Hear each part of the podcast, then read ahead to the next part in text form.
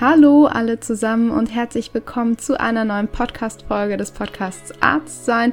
Ich bin Nicole Hense, ich bin mittlerweile Fachärztin und habe den Podcast Arzt sein ins Leben gerufen, um ja, euch Themen aufzubereiten, die im klinischen Alltag relevant sind, aber meistens zu kurz kommen. Und wie letzte Woche schon angekündigt, ähm, erscheint heute der zweite Teil meines Interviews mit Albrecht Forster. Albrecht ist Schlafexperte und Buchautor. Er hat das Buch Warum wir schlafen geschrieben und ist auch der Kopf hinter der App Siebenschläfer.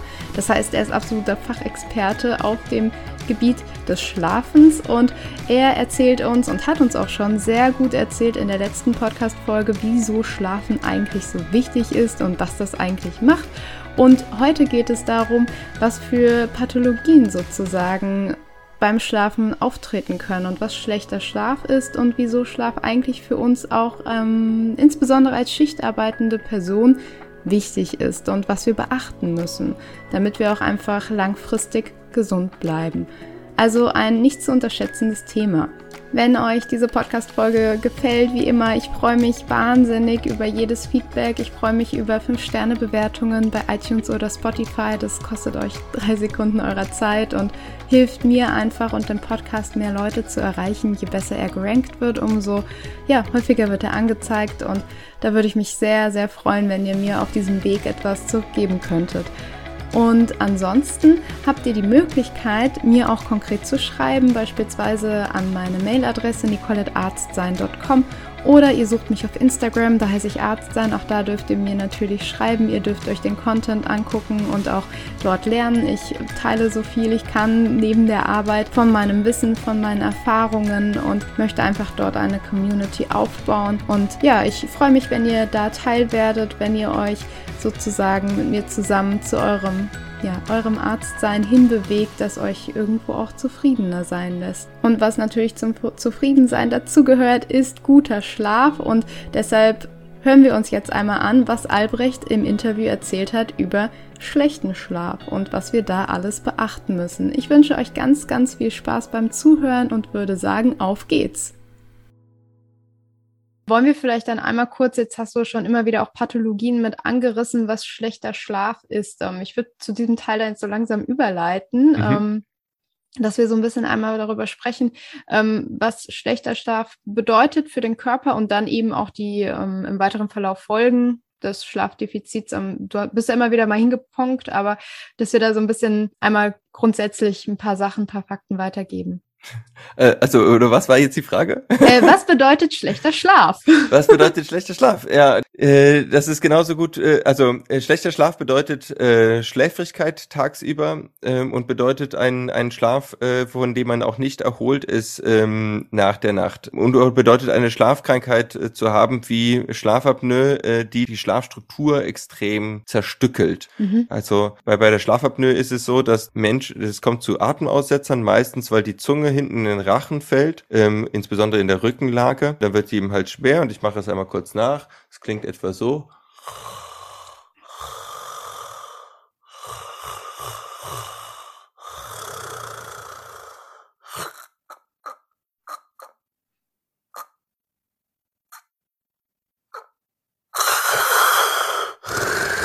Ja, also da hat man so eine, jetzt so eine Aussetzer von 10 Sekunden gehabt. Das ist so eine 10 Sekunden bedrohlich. Aber bei richtigen Schlafapnoen sind es dann eben halt gerne auch 30 Sekunden oder auch eine Minute.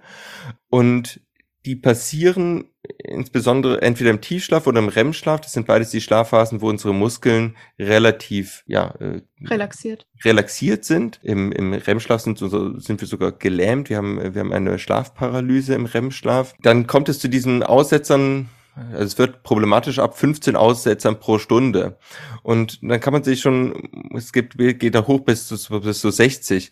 Und jede Minute oder sowas, ähm, oder alle zwei Minuten habe ich einen Aussetzer. Und dieser Aussetzer führt am Ende zu einer Notaufwachreaktion des Körpers. Da wird kurz Adrenalin in die Blutbahn freigegeben, weil wir, weil der Körper uns gerade vom Erstickungstod rettet. Das führt ähm, zum Ungleichgewicht auch im, im Zuckerstoffwechsel. Ähm, der Blutdruck Blutdruck geht in die Höhe. Das führt daher auch zu, zu Bluthochdruckpatienten oder auch sehr sch schlecht einstellbaren mhm. Bluthochdruckpatienten. Und ich werde jedes Mal aus meiner Schlafphase rausgerissen. Also es ist kein Problem, mehrmals in der Nacht aufzuwachen. Die durchschlafene Nacht ist oder ähm, ist eine Illusion. Wir wachen als gesunder Schläfer fünf bis zwanzig Mal pro Nacht auf. Das ist auch mhm. ganz wichtig, dass wir die Position verändern, dass wir uns nicht wund liegen. Mhm.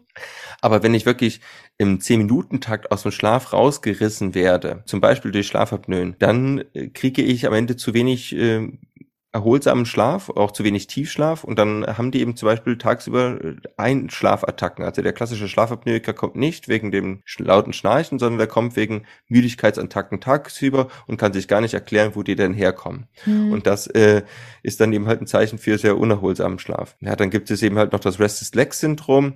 Das ist ein Ziehen, ein Zerren, ein Brennen, ein, ähm, eine Unruhe in den Beinen.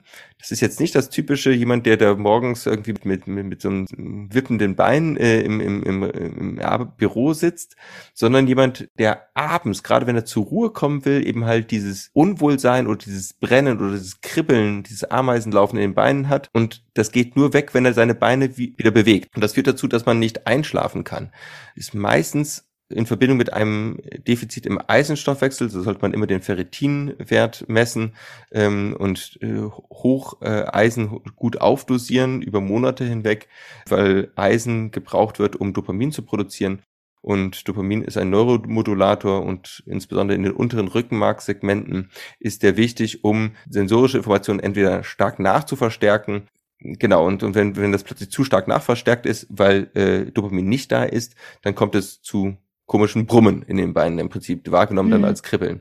So und das führt dann nach äh, abends dazu, dass man äh, dann um den Schlaf gebracht wird und nicht äh, nicht einschlafen kann. Mhm. Geht meistens auch einher mit periodischen Beinbewegungen. Es gibt auch mit Patienten, die eben halt abends diese Missempfindung in den Beinen nicht haben, aber eben halt periodische Beinbewegungen in den, äh, in den Beinen haben. Das sind also ähm, gar keine schnellen Zuckungen, sondern relativ langsame Beinbewegungen, dass sich die Beine periodisch alle ähm, 5 bis 15 Sekunden ähm, umlagern quasi. Ich denke, das ist ein Reflex des Körpers, dass, damit der weiter schlafen kann, weil durch die Bewegung wieder ein bisschen Dopamin ausgeschüttet wird. Und trotzdem ist es so, dass diese Beinumlagerungen dann den Schlaf sehr unerholsam machen. Schlaf kann auch sehr unerholsam sein durch Albträume zum Beispiel. Oder eben halt, äh, und Albträume kann man sehr gut mit der Imagery Rehearsal Therapie behandeln. Viele Leute wissen davon nicht, aber das ähm, ja, klappt sehr gut und es gibt, es gibt Hilfe. Albträume gehen sehr häufig einher, auch mit einer Insomnie. Wir müssen, um, um unsere Albträume mitzubekommen, müssen wir aufwachen aus dem Schlaf. Und je häufiger wir in der Nacht aufwachen, desto häufiger haben wir die Möglichkeit, einen Albtraum oder generell einen Traum zu äh, erleben. Kennst du das wahrscheinlich, wenn du lange wach warst über einen Tag oder zwei das ist vielleicht nicht so häufig, dann fällst du in einen sehr tiefen, traumlosen Schlaf. Und der ist dann so tief und traumlos, weil du selten aufwachen wirst und wenn du aufwachst, du nur sehr kurze Momente hast, die du direkt wieder vergisst. Und die sind so kurz, auch wenn du Trauminhalte hattest, bist du so schnell wieder weg, dass du, dass das nicht erinnert werden kann. Hm. Und daher ist es auch bei Al äh, Albtraumpatienten immer sehr wichtig, dass man die Insomnie äh, darunter behandelt. Insomnie, eine Durchschlaf, äh, klassische eine Durchschlafstörung oder Früherwachen lässt sich am besten behandeln mit der kognitiven Verhaltenstherapie für Insomnie. Ist auch das, was in der Leit in den Leitlinien steht, wenn eben halt eine Schlafapnoe ausgeschlossen werden konnte. Und, äh, und da ist das Beste eigentlich, dass man eine Schlafreduktion macht und vor allem eine Regulation des Schlafes. Also ein Insomniker fängt plötzlich an, morgens länger im Bett liegen zu bleiben, einen Mittagsschlaf einzubauen und abends früher ins Bett zu gehen. Das sind alles Maßnahmen, die den, den Schlafdruck oder die Schlaftiefe in der Nacht abbauen. Wenn ich länger im Bett liegen bleibe oder Mittagsschlaf mache oder früher ins Bett gehe, dann habe ich weniger Schlafdruck oder ja, Sleep Pressure. Und äh, daher ist es wichtig bei Insomniepatienten, dass sie sehr regelmäßige Bettzeiten äh, äh, anfangen zu nutzen und tendenziell ein bisschen weniger Zeit im Bett liegen, ähm, also so eine Stunde weniger, als sie es äh, aktuell tun. Und das führt zu einer Verbesserung des Schlafes. Also generell, wenn mich Menschen fragen, was das Allerwichtigste beim Schlaf ist, was man tun soll, äh, regelmäßiger Schlaf ist, ist das A und O und hilft bei jeder Schlaferkrankung, den Schlaf deutlich zu verbessern. Wir sollten natürlich auf Alkohol und äh, Koffein ähm, am Abend äh, verzichten Koffein führt zu einem leichteren Schlaf, der, wo wir auch leichter erweckbar sind. Alkohol führt zwar zu einem gefühlten besseren Einschlafen, aber zu einem häufigeren Erwachen in der zweiten Nachthälfte. Nikotin ist auch ein Wachmacher, ähm, führt aber auch dazu, durch die Reizung der Atemwege, dazu, dass wir häufiger schnarchen, dass wir schlechter Luft bekommen in der Nacht und dadurch zu häufigen Schlafapnoen. Also ja, es gibt sehr viele Möglichkeiten, den Schlaf zu stören. Also es ist. Ähm, ich habe schon gesehen. Es ist eine äh, weite Frage. Man, man, ich glaube, man wird am Ende so zwischen zehn, ja, zehn bis zwanzig Schlafkrankheiten unterscheiden. Ähm, mhm. die, es gibt auch noch die, dann kämen jetzt die seltenen, selteneren Schlafkrankheiten wie die Narkolepsie. Ähm, also das ist plötzliches Einschlafen, was sich mhm. aber nicht durch eine Schlafapnoe erklären lässt. Ähm, häufig in Verband äh, in den, beim Narkolepsie Typ 1 Verbindung mit einer Muskelschwäche, ähm, dass Menschen durch ein, durch eine starke Emotion oder Vorfreude plötzlich einknicken. Das ist äh, ja und und dann plötzlich in einen REM-Schlaf fallen. Äh, das ist ähm, sehr verrückte äh, Krankheit. So ähm, klingt das, ja. Die leider sehr lange braucht, bis sie diagnostiziert wird. Einer von 40.000 und häufig nicht ernst genommen wird. Also ähm, diese Menschen schlafen auch ähm, relativ unvorhergesehen, äh, insbesondere in ein bisschen monotoneren Situationen ein, dann wird man, äh, heißt von Lehrern immer, ja, schlaft ihr einfach mal aus und da kommen ausgeschlafen mhm. in die Schule und genau. Äh, aber auch zirkadiane Rhythmusstörung ist ähm, auch eine wichtige Schlafstörung im, im Menschen, die zum Beispiel entweder einen sehr späten Schlaftrieb haben, also wirklich erst sehr spät eigentlich müde werden, aber durch unsere Arbeitgeber äh, viel zu früh aufstehen müssen. Es gibt auch Menschen, die einen schwachen zirkadianen Rhythmus haben, also eine schwache innere Uhr und jeden Tag ein, tendenziell ein bisschen später ins Bett gehen und, äh, und äh, dann äh, verschiebt sich quasi die Schlafphase oder auch der, der, der Zeitpunkt, wo sie einen starken Schlafdruck haben, jeden Tag um ein paar Minuten und dann kommt es eben halt äh, immer wieder zu massiven Leistungseinbußen tagsüber und auch zu sehr schlechtem Nachtschlaf. Ja, also wir eine sehr, ganze Menge. Sehr, sehr viele Schlafstörungen. Ja. Also ähm, man kann wirklich sagen, 30 äh, Prozent der Bevölkerung haben ein behandlungsbedürftiges Schlafproblem. Und das, das ist eine, eine irre hohe Zahl und mhm. ähm, sie kommt aber, also die, die Schlafkrankheiten sind sehr häufig. Also wir haben bei, bei der Insomnie haben wir etwa äh, sieben Prozent, sieben bis zehn Prozent, die behandlungsbedürftig sind, also bei einer Durchschlafstörung in der Bevölkerung.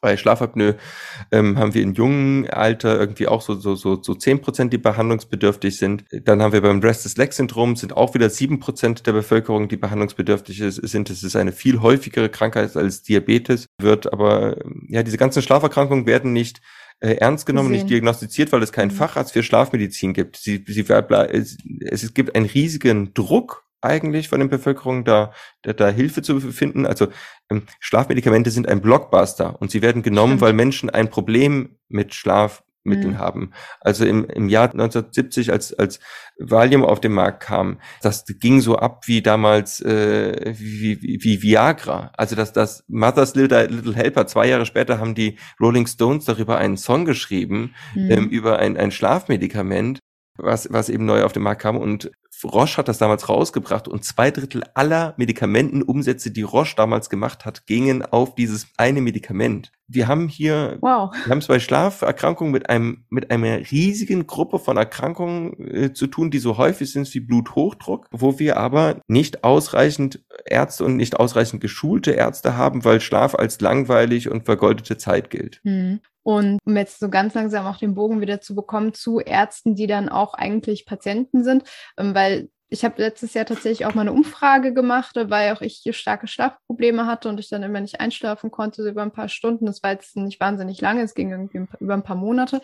Aber trotzdem habe ich dann festgestellt, ich bin damit nicht alleine. Ähm, von den Leuten, die mir bei Instagram folgen, ähm, habe ich Umfragen einfach gemacht und die haben das zum Großteil bestätigt. Die haben auch bestätigt, dass sie auch Schlafmittel regelmäßig nehmen, um mhm. einzuschlafen. Und einfach, weil sie ähm, entweder Dinge vom Tag abends nochmal durchkauen im Kopf oder weil sie auch einfach einfach von dem Schichtmodell nicht zur Ruhe kommen. Ja, Schlafstörungen können viele Gründe haben und Schichtarbeit ist die beste und schnellste Möglichkeit wahrscheinlich zu einer Schlafstörung zu kommen, mhm. weil der, der Schichtarbeiter oder die Schichtarbeiterin. Erst seit 1990 gibt es Schichtarbeiterinnen. Vorher war es gesetzlich verboten, als Frau äh, Schicht zu arbeiten. Und damals hat dann eine Bäckereifabrikbesitzerin äh, äh Bundesverfass beim Bundesverfassungsgericht durchgeboxt, dass Frauen auf, ähm, im Zuge der Chancengleichheit auch nachts arbeiten dürfen. Und das Bundesverfassungsgericht hat damals schon höchstrichterlich festgehalten, dass Schichtarbeit lebensgefährlich ist. Gleichzeitig aber für die Chancengleichheit äh, äh, gerichtet und gesagt, naja,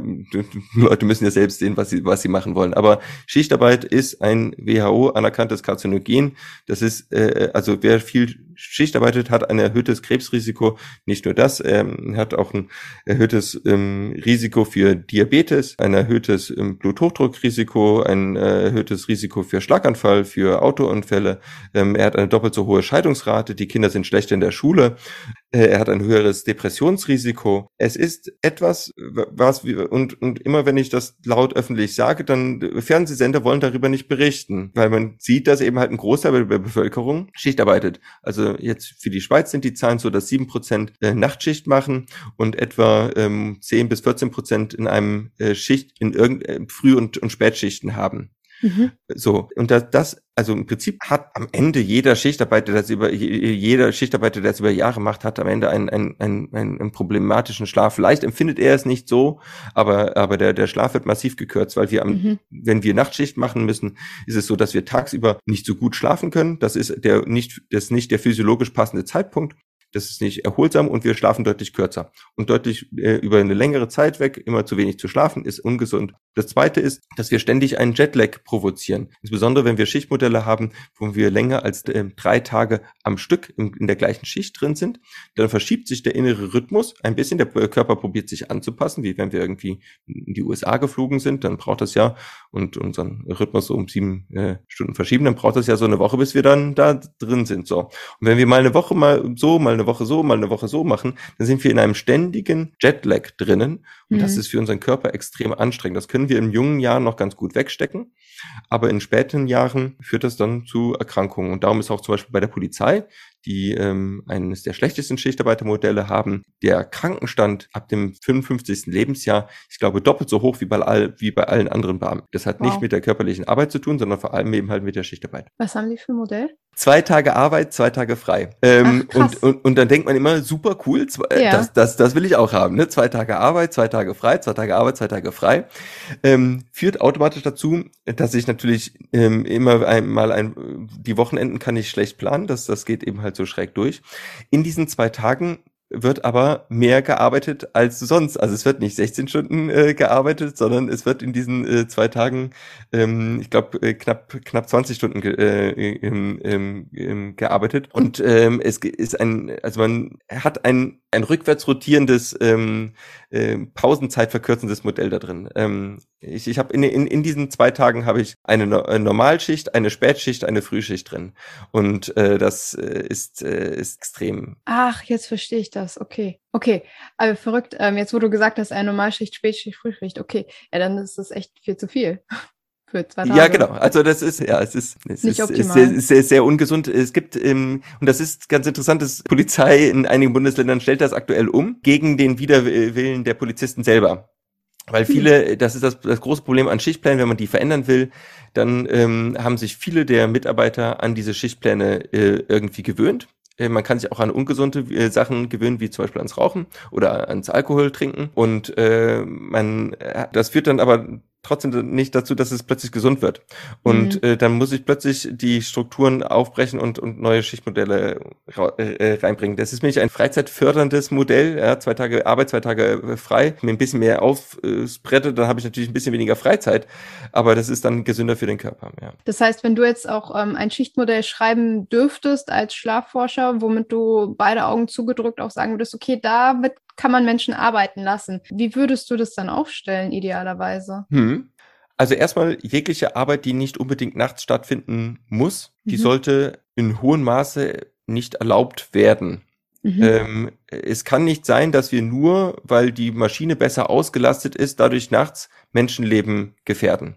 Ja, mhm. das ist so ein bisschen wie, nur weil es günstiger ist, jemanden ohne ähm, Sicherungsmaßnahme auf, ein, ähm, auf, einem, äh, auf einem Gerüst ähm, zum, zum Gebäude erbauen, äh, tanzen zu lassen, ähm, sparen wir das Gerüst ein. Aber so ein bisschen ja. ist das, wenn wir Leute nachts arbeiten lassen, nur weil die Maschine dann ähm, kosteneffizienter läuft. Also wir können nicht plötzlich die G Gesundheit des Menschen riskieren, ähm, nur weil es günstiger ist. Mhm. Das ist das Erste. Das, das Zweite ist, äh, wir brauchen kurze Schichten, die vorwärts rotierend sind, also immer nur drei, drei gleiche Schichten am Stück. Wir sollten bei den Schichtplänen äh, danach achten, was die Menschen für ein Chronotyp sind. Also dass Frühtypen häufiger die Frühschicht bekommen, aber nie die Spätschicht. Mhm. Und Spättypen häufiger die Spät- und die Nachtschicht bekommen, aber nicht die Frühschicht. Wir das sollten. ist ganz spannend an der Stelle. Entschuldigung. Mhm. Ich, ich kenne eine Hebamme, ist eine sehr, sehr gute Freundin von mir, die ähm, die kommt damit überhaupt nicht zurecht, wenn sie Frühdienste hat. Wenn sie mehrere Frühdienste am Stück hat. Die macht unendlich viele Nachtdienste. Mhm. Das ist für sie körperlich kein Problem. Genau. Aber wenn sie mehrere Frühdienste hintereinander hat, das ist für sie eine reine Qual. Also da sieht sie auch fix und alle danach aus. Und kein Mensch kann sich das vorstellen, aber für sie ist es einfach so. Genau so ist das. Dann ist das ein, ein Spättyp und für sie sind dann die Nachtdienste und, und die Spätdienste deutlich besser verkraftbar. Und mhm. wenn wir einen guten Schichtarbeit machen, dann äh, Schichtplan machen, dann äh, lassen wir jeden Mitarbeiter vorher einen 19 Fragenkatalog ausfüllen. Das geht innerhalb von fünf Minuten und dann weiß ich, welcher Chronotyp das ist. Mhm. Und dann kann ich, äh, kann ich ihn einsortieren. Ja. Man kann es sogar fast noch einfacher machen. Man kann die Mitarbeiter mitbestimmen lassen. Also Schichtpläne sind deutlich gesünder, wenn die Menschen auch die Möglichkeit haben, mitzubestimmen ähm, in der Planung, welche Wochenenden sie frei haben. Weil wir vergessen, wir schauen immer nur auf den, auf den Körper, auf den physiologischen Körper. Wir sind aber auch Seele, wir Menschen, ja. Mhm. Und ähm, ein Schichtarbeiter kann sehr schlecht in Vereinen partizipieren. Und der muss auch ganz viele Geburtstage ausfallen lassen. Das heißt, mhm. sein privates Leben verkümmert in gewisser Weise. Und das hat, führt auch dazu, dass es dann zu Spannungen innerhalb der Familie Familie kommt, eben halt auch zu dieser doppelt so hohen Scheidungsquote. Allein aus, aufgrund des der Job und die schlechteren Schulnoten der, der, der, der, der Kinder. Der Ich finde das, ich find das, find das wirklich verrückt. Das, das zeigt einfach ja. die soziale Dimension, ja, und auch die, die mhm. höhere Depressionsquote. Darf ein, ich da an der Stelle noch ein ja, schönes Beispiel gerne. geben? Wenn ich immer reingrätsche. Aber das ist eigentlich ganz nett. Und jetzt hat gerade hat die Eintracht ja auch relativ gut gespielt letzte Woche.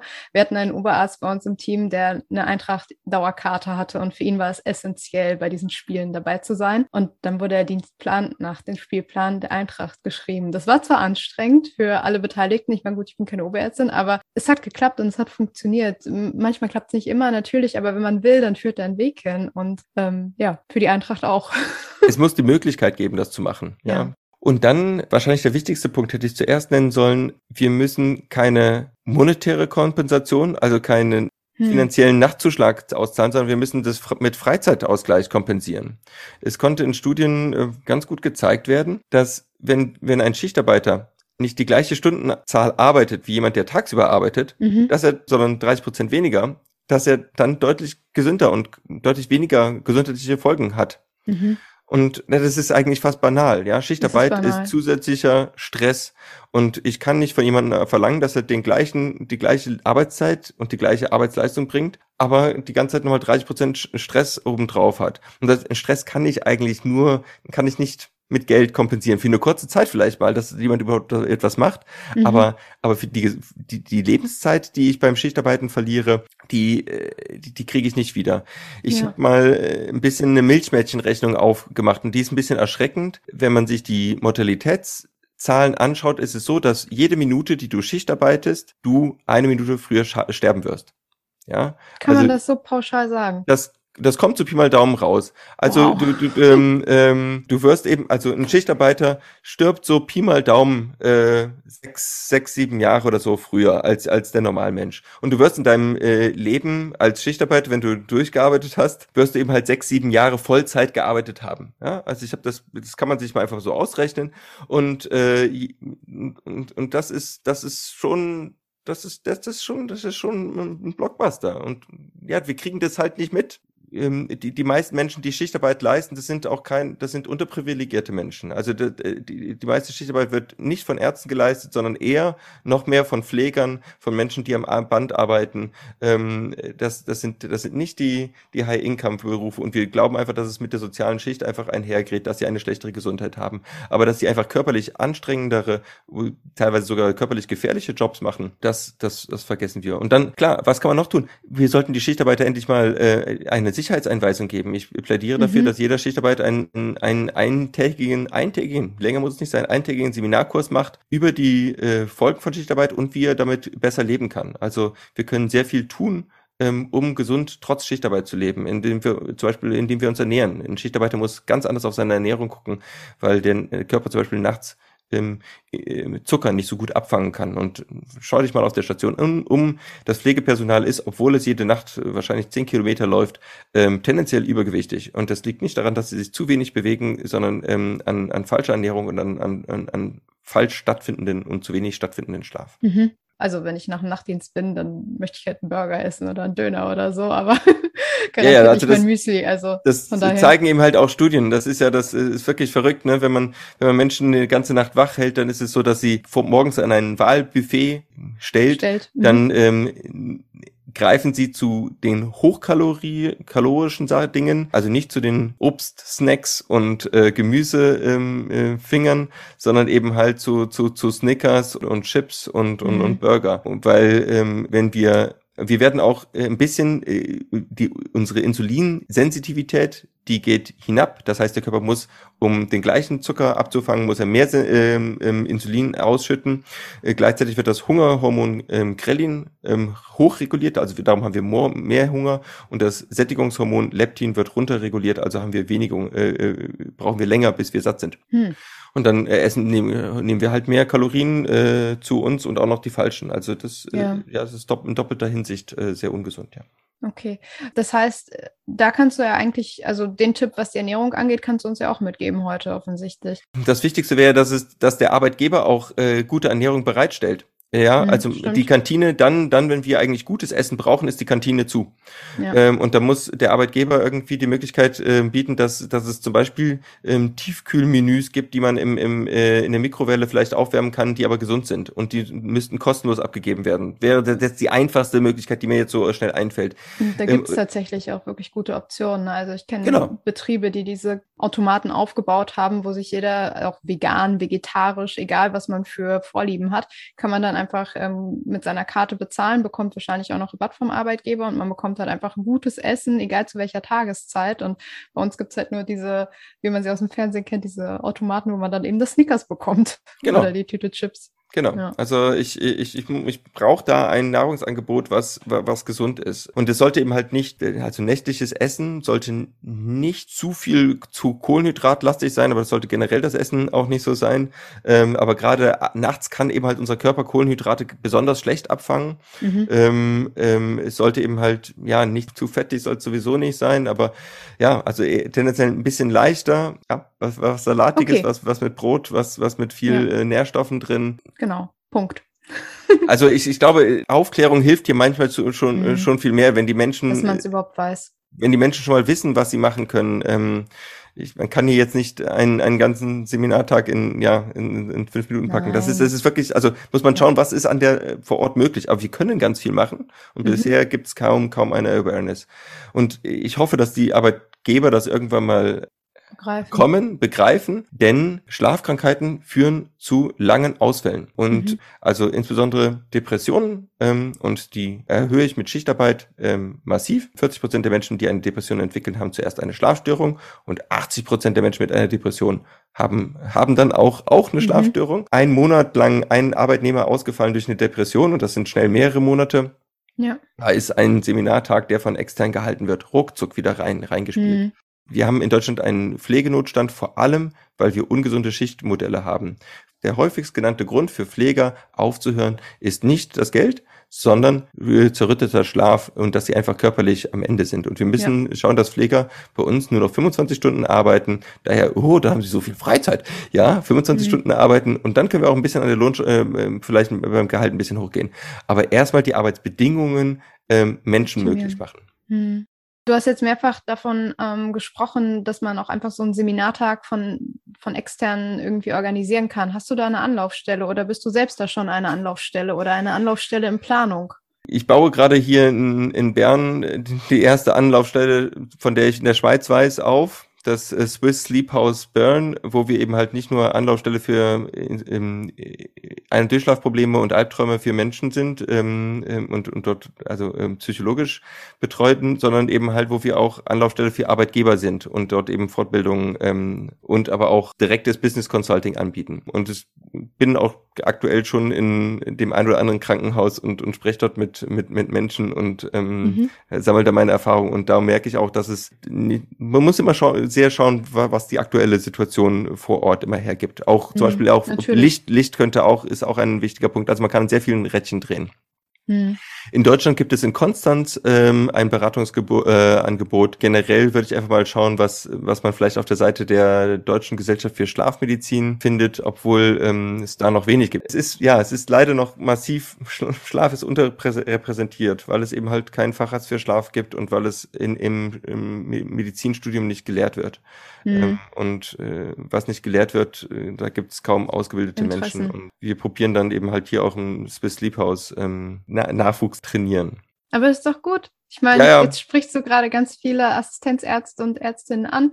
Ähm, und ich finde das Thema wahnsinnig spannend, vor allen Dingen, äh, so wie du es jetzt auch erzählst, dass ähm, man ist sich dem einfach gar nicht bewusst, auch wie viel Zeit man eigentlich schlafend verbringt und wie wenig man darüber dann doch irgendwo weiß und ähm, wie wichtig das eigentlich ist und ähm, auch was für ein Risiko man sich tagtäglich dann oder nächtlich aussetzt. Ähm, das wissen wir anscheinend offensichtlich nicht.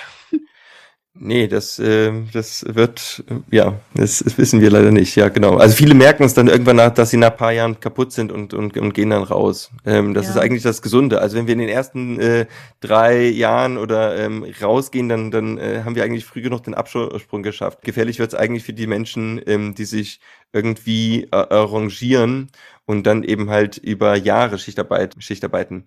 Hm. Äh, ähm, die großen gesundheitlichen Konsequenzen, die treten so nach sieben Jahren Schichtarbeit auf dem, auf dem, auf dem Plan. Das und daher wäre daher wäre für mich auch eine, eine Sache, dass es eben halt ein Arbeitszeitkonto für Schichtarbeit gibt. Äh, also mhm. dass, dass wir, dass es erlaubt ist, dass Mitarbeiter eben halt für eine gewisse Dauer Schichtarbeiten dürfen und dann irgendwann ähm, es eben halt arbeitsrechtlich nicht mehr erlaubt ist. So ein bisschen wie bei Piloten, die dürfen auch nicht äh, unendlich lange fliegen oder Radiologen dürfen auch nur eine gewisse Strahlendosis Stimmt. abbekommen. Und daher bin ich für eine Messung, des, wie viel Schichtarbeit hat schon jemand abbekommen, äh, so bis es eben äh, gesundheitlich für ihn gefährlich werden könnte. Ja. Das klingt sehr vernünftig. Was wären denn jetzt, also du hast jetzt schon viele Dinge erzählt, die sich prinzipiell an der Struktur ähm, ändern müssten, um jetzt so langsam auch zum, zum Ende zu kommen. Hast du vielleicht noch so konkret Tipps für uns, die wir umsetzen können bei unregelmäßigen Diensten ähm, oder auch prinzipiell bei Schichtarbeit. Du hast schon gesagt, dass man irgendwie guckt, dass man zur gleichen Zeit ins Bett geht, aber gibt es da noch mehr, sowas wie morgens in die Sonne oder gibt es irgendwelche Mythen, die überhaupt nicht funktionieren, die man gar nicht probieren soll? Ähm, vielleicht da nochmal, was du uns da mitgeben kannst an Wissen. Ja, das Wichtigste halte ich ähm, auf regelmäßigen Schlaf außerhalb der Schichtarbeitszeiten zu achten. Es ist sehr wichtig, schon früh einen Schlaf Schlafritual zu trainieren. Mhm. Wenn der Körper nicht eine regelmäßige Zeit hat, dann braucht er trotzdem ein Signal, dass jetzt der Schlaf kommt. Mhm. Und darum sollte die halbe Stunde, die vor dem Einschlafen liegt, immer gleich gestaltet sein. Und so kann ich dem meinem Körper auch, wenn der Schlaf stattfinden soll zu einem Zeitpunkt, wo das eigentlich nicht so, eigentlich sonst nicht stattfindet, ihm quasi einen gesicherten Rahmen geben. Mhm. Und schon früh sich quasi so, ja, wie so ein, wie so ein, so ein Schlafritual zuzulegen, wie so ein Tick von so Sportler haben auch so Routinen, die sie zum Beispiel vorher machen. Und das ist sehr gesund, weil Routinen unseren Körper ähm, Sicherheit geben und sagen, da, das passiert jetzt. Ja. Ähm, und wenn wir das früh anfangen, dann, dann hilft das es könnte auch gut sein, gegebenenfalls die ein oder andere Entspannungsübung äh, zu, zu, zu lernen. Mhm. Ähm, es ist ein, gef ein, gefährlicher Mechanismus, dass wir manchmal, ähm, die suchen dann nach Entspannungsmöglichkeiten, wenn wir vielleicht noch auf, aufgeputscht sind durch eine Nacht oder durch, ähm, äh, durch eine Spätschicht und wir kommen nicht schnell genug runter.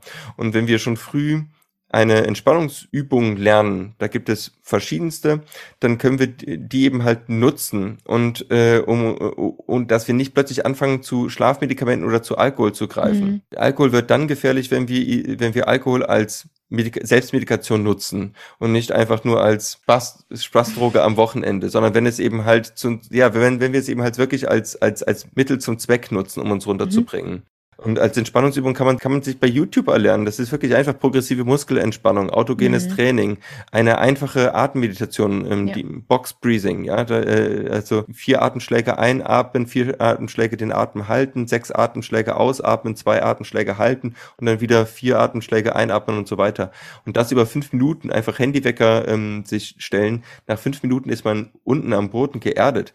Das mhm. kann jedes Schulkind lernen und das ist sehr clever, das als Arzt früh mal zu trainieren und, und sich das bereit zu halten und, und stetig zu nutzen. Nicht erst, wenn die Hütte brennt. Also mhm. wirklich das zum Teil der Abendroutine machen und nicht erst, wenn ich merke, oh, ich habe immer ein Schlafproblem, dann mal anfangen, ah, jetzt probiere ich jetzt mitten in der Nacht schnell eine Entspannungsübung zu machen. Also ja. Entspannungsübungen gehören auch nicht ins Bett, sondern gehören vor ins Bett. Ich gehe mit einem entspannten Zustand ins Bett. Mhm und nutze das Bett auch nicht für andere Tätigkeiten, außer Sex.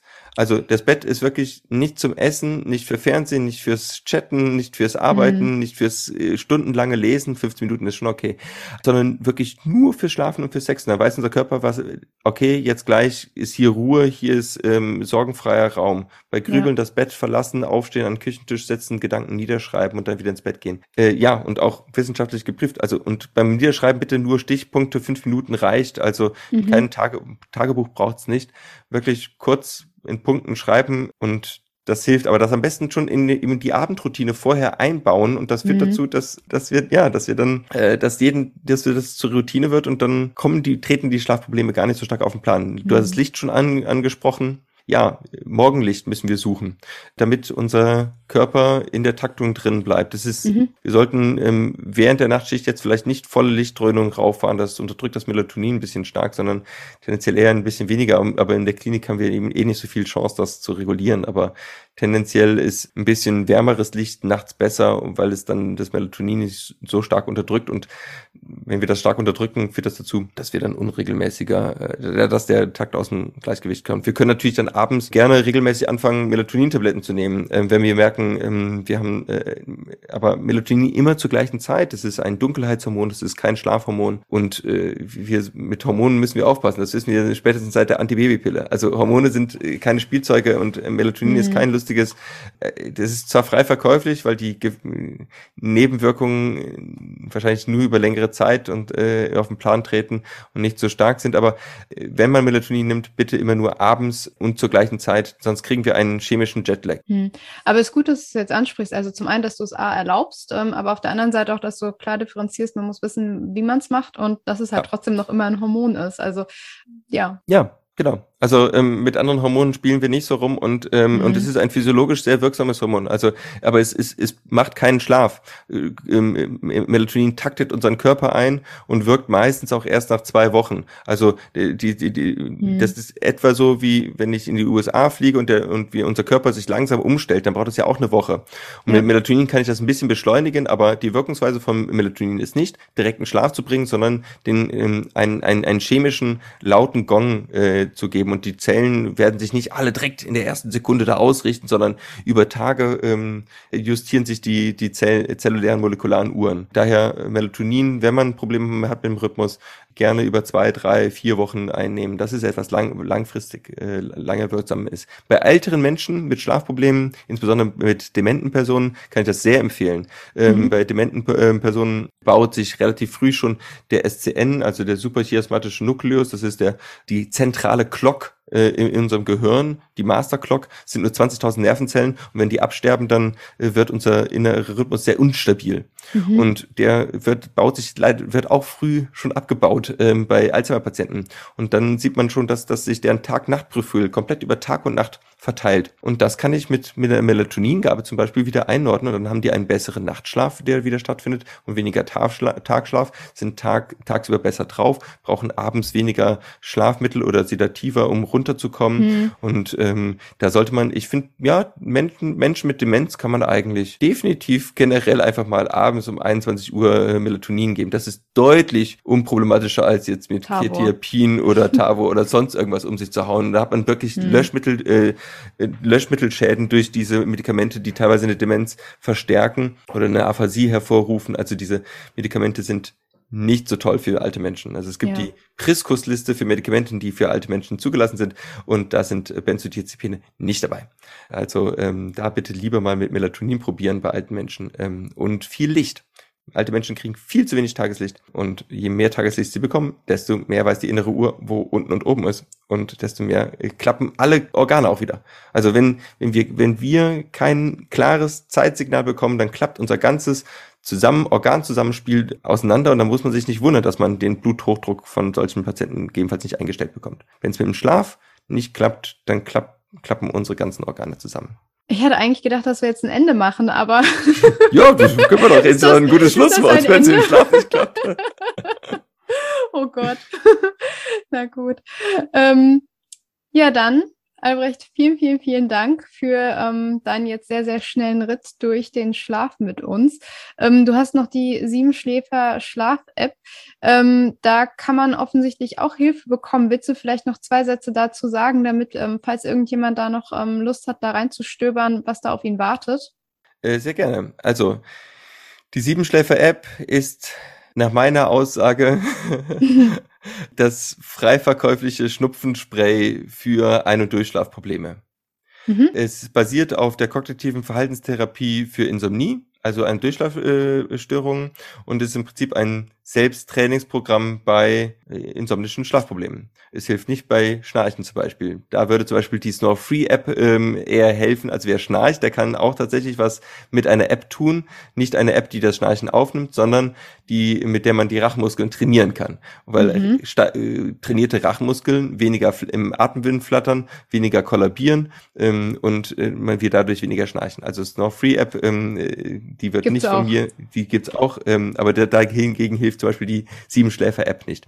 Mit Mhm. der Siebenschläfer-App ist es ein siebenwöchiges Schlaftrainingsprogramm, wo man äh, zum einen seinen Schlaf verstehen lernt, hinterfragen lernt und jeden Tag quasi eine eine Aufgabe bekommt, ähm, die man dran ver äh, ähm, die man kleine kleine Sachen verändert. Man kann es sind so viele Rädchen, an denen man drehen kann, die kann man nicht alle an einem Tag machen. Und ich kann garantieren, dass jemand, der diese sieben Wochen diszipliniert durchmacht, dass der danach einen besseren Schlaf hat. Das ist fast nicht möglich, das wirklich 1A nachzukochen und dann schlechter zu schlafen. Das, also der soll sich mich bitte anrufen, der kriegt Geld zurück. Also das äh, verspreche ich au- auf die Hand. Gleichzeitig gibt es eben in der Siebenschläfer-App ähm, eine, ein Schlafprotokoll, was man führen kann, wo man seine Schlafzeiten einträgt. Das würde ich jedem mit äh, einer Insomnie raten. Würde ich auch, wenn ihr mal als Hausarzt oder als innerer Mediziner einen, jemanden, Patienten mit einer Schlafstörung hat, gibt den einen, einen, einen Papierbogen mit, wo er jeden, äh, wo er jeden Tag in Kästchen Papier seinen Schlaf einträgt. Erst dann könnt ihr sehen, wann die Schlafprobleme auftreten, wie häufig die Schlafprobleme sind, äh, ob es Tagesmüdigkeit stattfindet. Und das ist zum Erkennen und Selbstbewusstwerden für den, in, für den Patienten sehr wichtig, aber auch für, für die Diagnosestellung und die, das Behandlungsformat. Also, ähm, und das bietet die Siebenschläfer eben im Prinzip auch. Und als letz- letzten Baustein hat sie eben auch noch einen, ja, Einschlafhilfen, wo zum Beispiel auch so eine progressive Muskelentspannung äh, dabei ist, wo eben halt auch so eine, so eine Atemmeditation drin sind. Ähm, es ist auch, was ich sehr spannend finde, wir nennen das Kopfkino. Das basiert auf Cognitive Shuffle. Da bekommst du alle fünf bis zehn Sekunden ein Wort zugesagt, wie Baum oder äh, ein Kind spielt mit einem Ball. Und deine Aufgabe ist beim, beim im Bett liegen, das ist tatsächlich eine Aufgabe, die du im Bett machst, dir das vorzustellen. Und wenn wir die ganze, wenn du die ganze Zeit solche Begriffe bekommst und dir die bildlich vorstellen musst, dann kannst du nicht an die Sorgen und Nöten von morgen Mhm. denken.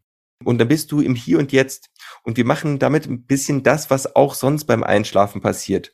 Einschlafen ist, dass, dass unsere Gedanken treiben und von Stöckchen auf Steinchen kommen und mal und verschiedene Bilder reintrudeln und irgendwann bist du plötzlich ganz weg.